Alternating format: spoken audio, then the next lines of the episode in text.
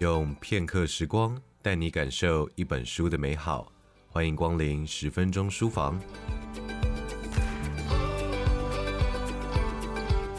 一直以来，你可能有听过，你长得这么高，你应该要去打篮球啊。我的数学很差，未来应该不会走数理这条路。有些人天生就是没有运动细胞，有些人天生就不是读书的料。这些话呢，他们都在说。一个人的能力啊，还有素质是天生就固定的，但是事实上是这样子吗？在报章媒体上，他们经常会提到的书呆子、运动狂，还有傻瓜之类的典型形象，也会助长这种观念大行其道，让人们认为呢，自己在某个领域上就是没有天赋，于是就早早的放弃了自己的可能性。这就是所谓的定型化思维。定型化思维的人呢，他们会认为智力、才华还有能力是上天注定的，是没有办法大幅成长的固定特质。也就是说，如果你不是在某一个领域方面天赋异禀的话，那么你最好还是早点放弃。相反的，拥有成长性思维的人呢，相信透过练习、毅力还有努力，人可以拥有无限的学习还有成长的潜力。成长性思维的人呢，并不会畏惧挑战。也不会害怕犯错跟出丑。拥有成长性思维的人呢、啊，会专注并且享受成长的过程。他们不接受世界上有数学人、创意人或者是运动人的观念。只要透过勤奋跟努力，任何人都可以在任何领域上取得成功。你是一位具备成长性思维的大人吗？该如何帮助自己还有孩子订立成长性思维的目标呢？接下来，我们就来听听《成长性思维学习指南》的精彩书摘，与孩子一同成长吧。在你的人生当中，有没有喜欢的老师跟不喜欢的老师呢？如果有，那么他们之间的差异又是什么呢？美国的前教育部长阿恩·邓肯，他回忆起自己最喜欢的高中英文老师的时候，他说：“这位老师教学很认真。”他会去挑战学生，而且他从来不讨论你的极限、你的上限或是做不到的事情。他永远在鞭策你。当你觉得自己足够好了，他就会继续鞭策你往下一个目标迈进。也有人回想起自己在就读国中的时候，当时的国中老师用成绩来安排座位表。这位同学啊，因为很害怕坐在被老师公开宣布成绩比较差的人旁边。所以引发了他的焦虑，这份焦虑也导致他深受其害。这样子的教师对于将失败转化为进步的机会并不会感兴趣，反而会强化了学生错误的想法，让他们认为在同侪面前表现出聪明才智，比起无论何时才开始真实投入学习更为重要。从这两个例子中呢，可以看出，拥有成长性思维的教师会更注重学生学习的过程。并且勇敢地去挑战学生，带领学生走出舒适圈，迎接新的挑战。而定型化思维的教师呢，则是会更注重成果，用学生的成绩啊来安排座位。这种做法虽然可以凸显部分学生在学业上面的天分，但是却在无形中扼杀了大部分学生对于学业的热情还有可能性。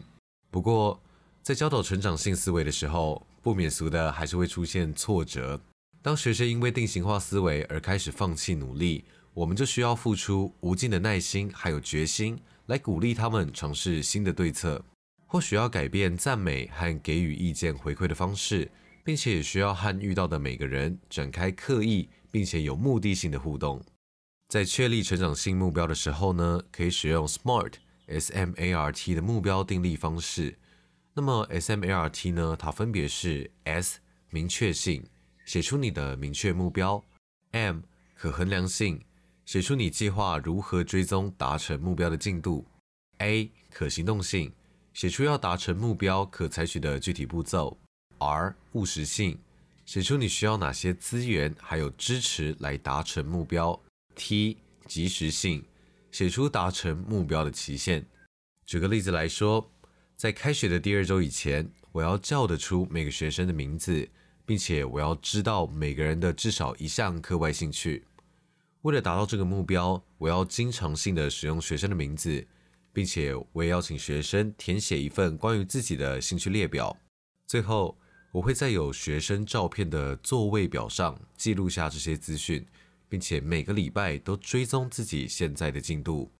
在上面的例子里面，老师为了达成记住学生名字还有兴趣的这项明确目标，他选择了使用附带照片的座位表来追踪自己的进度，并且透过兴趣列表和经常使用学生的名字，来达到在开学第二周以前完成目标的规划。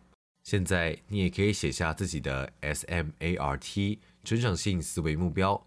透过努力跟坚持来完成自己的目标。在二零一三年的一个 TED 讲座《每个孩子都需要冠军宝座》中，资深的教育工作者 Rita Pearson，他提到了一则他跟另一位老师的对话。他说，有一次有一个同事对我说：“他们付我薪水不是要我去喜欢学生，他们付我薪水是要我去教书。学生应该要学习，我就要教书。”他们就应该要上课。对于听到的这个问题啊，Pearson 他回答说：“你知道吗？学生不会从他们不喜欢的人身上学到东西。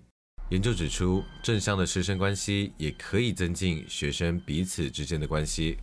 稳固的师生关系呢，也可以塑造出适合学生全心全意接纳成长性思维的环境，也是一个让学生知道自己是学习团体中重要成员的关键。”那么，跟学生建立关系最好的方式啊，其实是私底下去关心他们的生活，还有私人的状况，并且要花时间了解学生们的课外兴趣。这些和课业没有关系的闲聊，可以让你看见学生生活的其他层面，像是学生可能父母离婚，或者学生罹患了某些疾病，又或者他的父母有一方长期不在他的身边。对于学生的背景了解的越多，就越能够为他们量身打造适合他们的学习方式。在稳固的师生关系当中呢，学生在面对老师给的评语的时候，是不会充满防卫心的，并且会认为这个评语是进步过程的一部分。如果学生很难用正面的态度来接受老师的评语的话，那可能就表示老师们需要加强建立师生之间的关系，来让学生知道你的评语并不是个人偏见的论断。而是出自对他的关心，还有支持的建设性评语。成绩不如成长来的重要。在学生的学习过程当中，老师要为学生设立目标，并且要帮助学生去设立自己的目标。成绩只是过程中的一个部分，而成绩它本身的价值永远抵不上它所代表的进步。最后，让学生在学校内、在课堂上拥有充足的安全感，学生们就愈会做好学习的准备。让学生感受到，无论他们犯了什么样的错误，你都会无条件的给予关心。错误是一个成长的学习机会。如果学生做了一个错误的选择，我们要去承认这个选择是错误的，并且以专业的态度私下处理，持续的给予他支持、鼓励还有关心。永远不要和学生计较。以上内容出自《成长性思维学习指南》，思维训练、目标规划、精准练习。由亲子天下出版，在亲子天下 Podcast 好书专卖店，把成长性思维学习指南带回家，透过设立成长性思维的目标，建立关系，陪伴学生一同成长吧。连接就在节目的资讯栏里。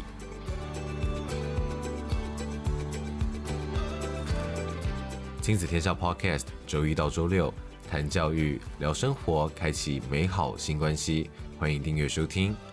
Apple Podcast 和 Spotify 给我们五星赞一下，也欢迎在许愿池留言回馈。我是说书人钟威，我们下次见。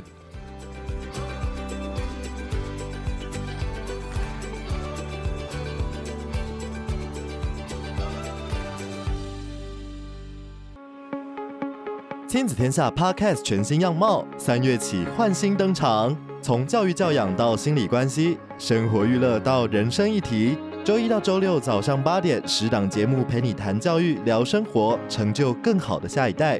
二零二三年，我们一起幸福吧！欢迎订阅收听。